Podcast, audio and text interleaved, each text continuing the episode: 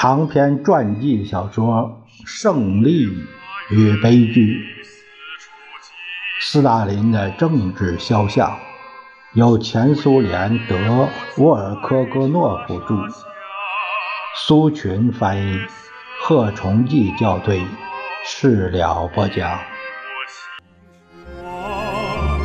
在这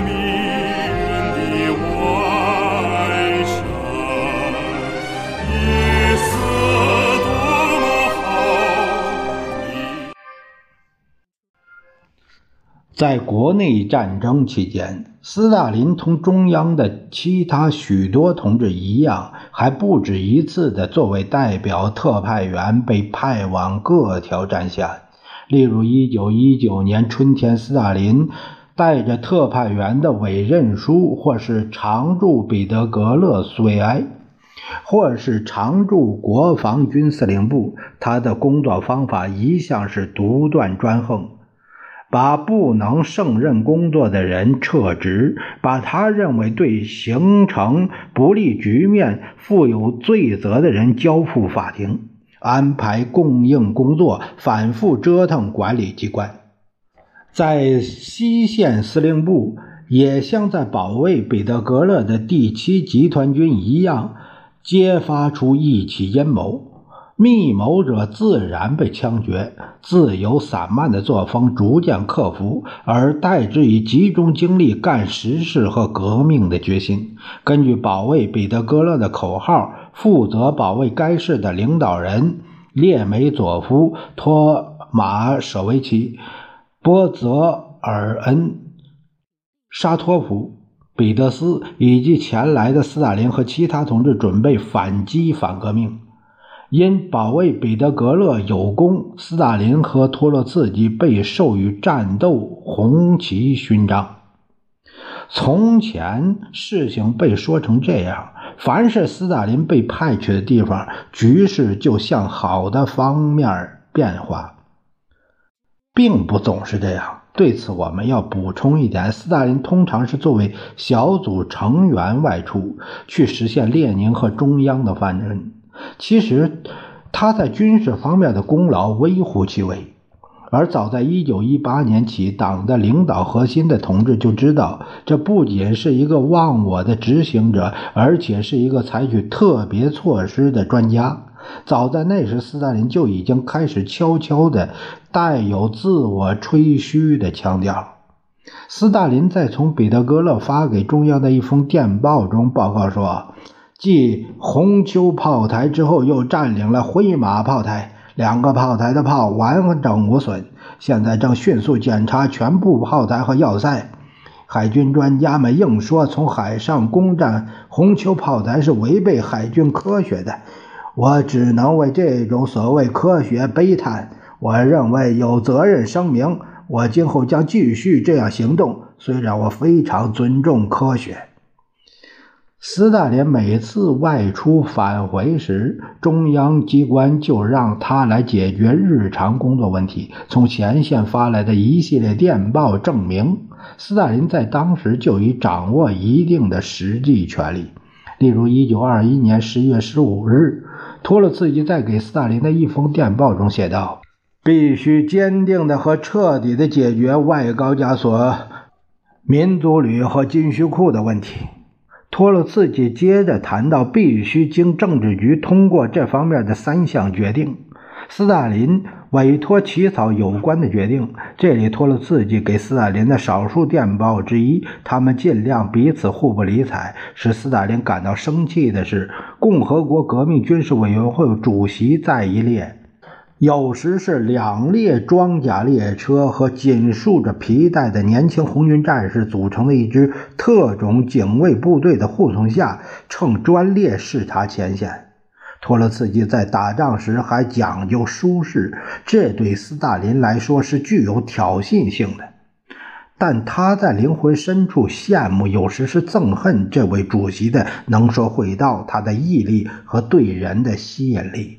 当托洛茨基公开宣布没有惩罚就不能建设军队，在指挥部的武库里没有死刑，就不能让人民大众去拼命，斯大林没有谴责过这一方针，他在内心里同意这一方针。在危急情况下，他本人就采取过这种措施，而且也不光是他。一九二零年五月十二日，西南战线革命军事委员会委员报告说，致共和国革命军事委员会主席托勒茨基同志，在第十四集团军前线在波兰进攻时。发生了部队可耻逃跑的事件，已下令枪毙百分之十的逃跑者。别尔金，国内战争的旺代，对敌人、对自己人都是残酷的。斯大林认为这是理所当然的，并日益相信暴力方法是达到理想结果的万能方法和广泛手段。沙皇军队的一位上校，前线的一个集团军的作战部的部长，前部长，后来投靠白军。诺索维奇回忆道：“只要斯大林相信他面前的是敌人，他就不会表现出犹豫不决。例如，在查理金逮捕了工程师阿列克谢耶夫、他的两个儿子和几名旧军官，他们被指控参与反革命组织。斯大林的批示是简短的。”枪毙，未经任何审判，这些人很快就被处决了。斯大林深信惩罚措施是行之有效的，能够保证所需要的政治效果。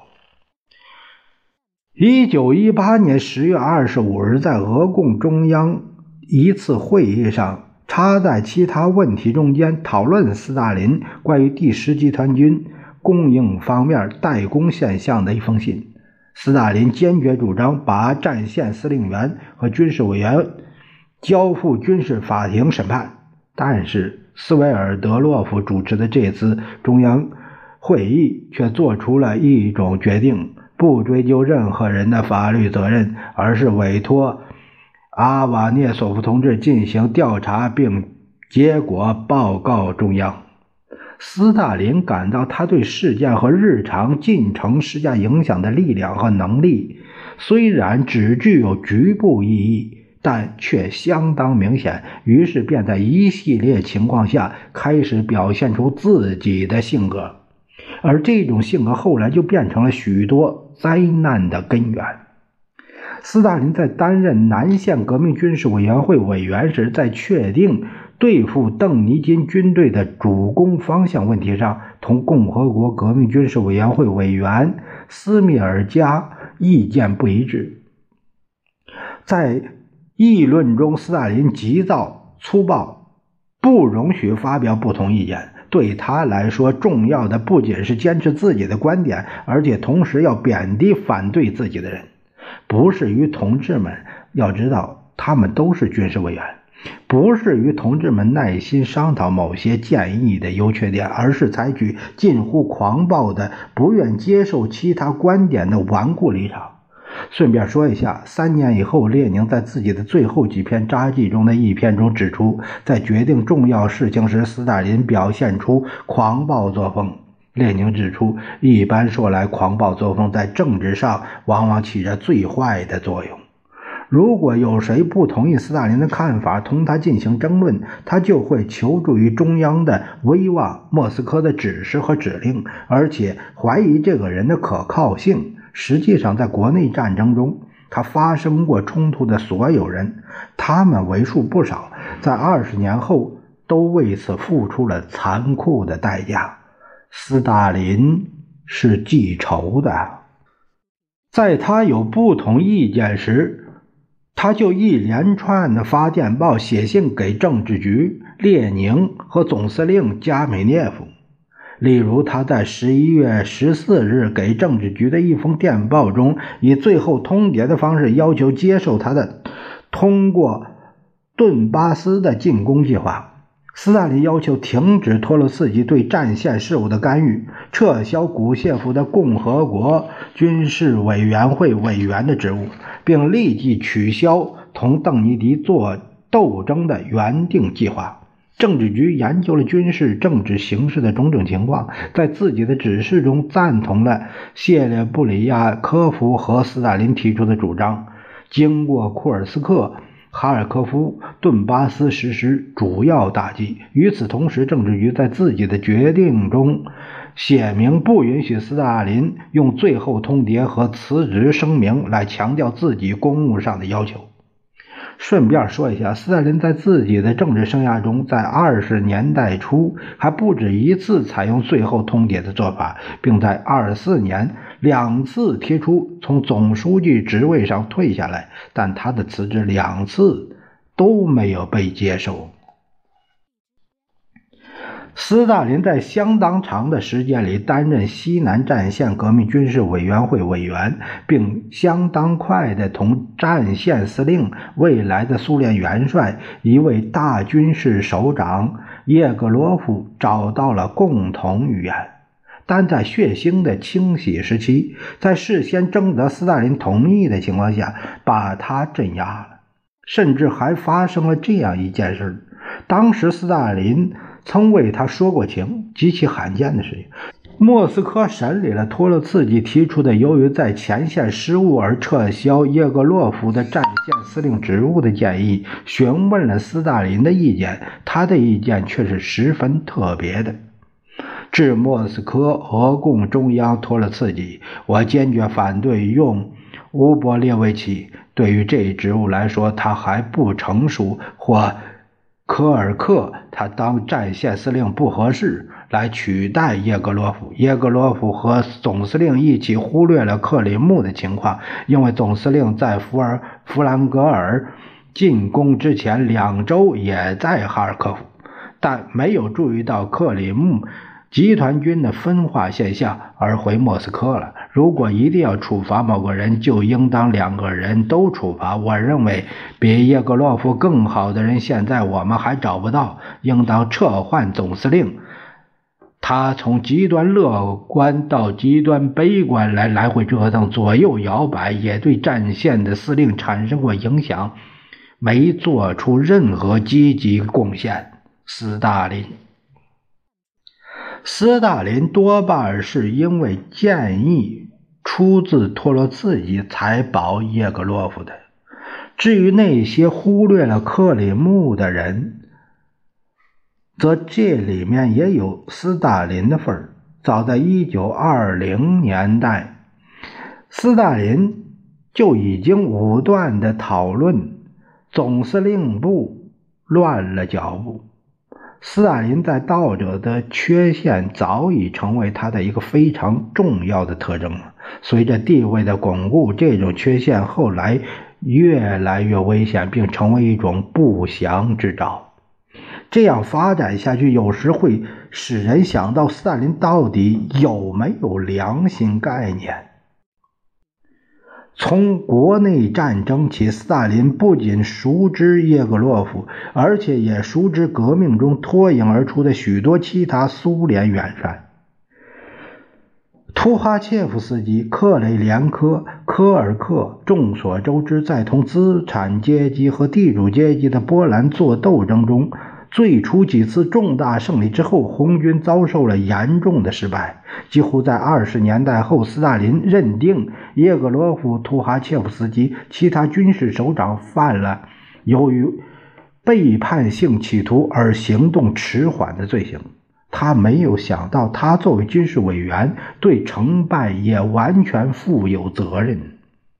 一九二零年八月二日，当俄共中央政治局通过决议，将西南战线的克里木地区划分出来作为单独的南线时，斯大林建议将第十二集团军、十四集团军、第一骑兵集团军调拨给西线。调拨一事未能迅速实现，而在八月十三日，叶格洛夫和斯大林向总司令报告说，西南战线各集团军已经投入利沃夫、俄罗斯拉瓦地区的战斗。在此情况下，改变各集团军的基本任务是不可能的。当总司令谢谢加米涅夫。向西南战线司令部发出将第十二集团军第一骑兵集团军调拨给西线的新指示时，斯大林拒绝在指示上签字。在指示上签字的只有军事委员会委员莱约比尔金。正当对这件事情进行争吵、联系、商讨的时候，时间已经错过去了。只是在八月二十日，第一骑兵集团军才从利沃夫方面的战斗中退了下来，没来得及去支援西线。当然，战略上的失误是共和国革命军事委员会总司令前线司令部的过错。可是要知道。早在八月五日，斯大林自己就曾建议将三个集团军调拨给西线，在决定性的时刻确实工作受阻，造成了严重后果。在实现他自己提出并经莫斯科批准的建议方面，斯大林没有做出任何努力。他和托洛茨基、图哈切夫斯基、叶格罗夫其他官员一样，对重大的失败同样负有罪责。可是斯大林自然是根本不想承认他自己的失策。当时在他身上已经产生了永远不会犯错误的素质了。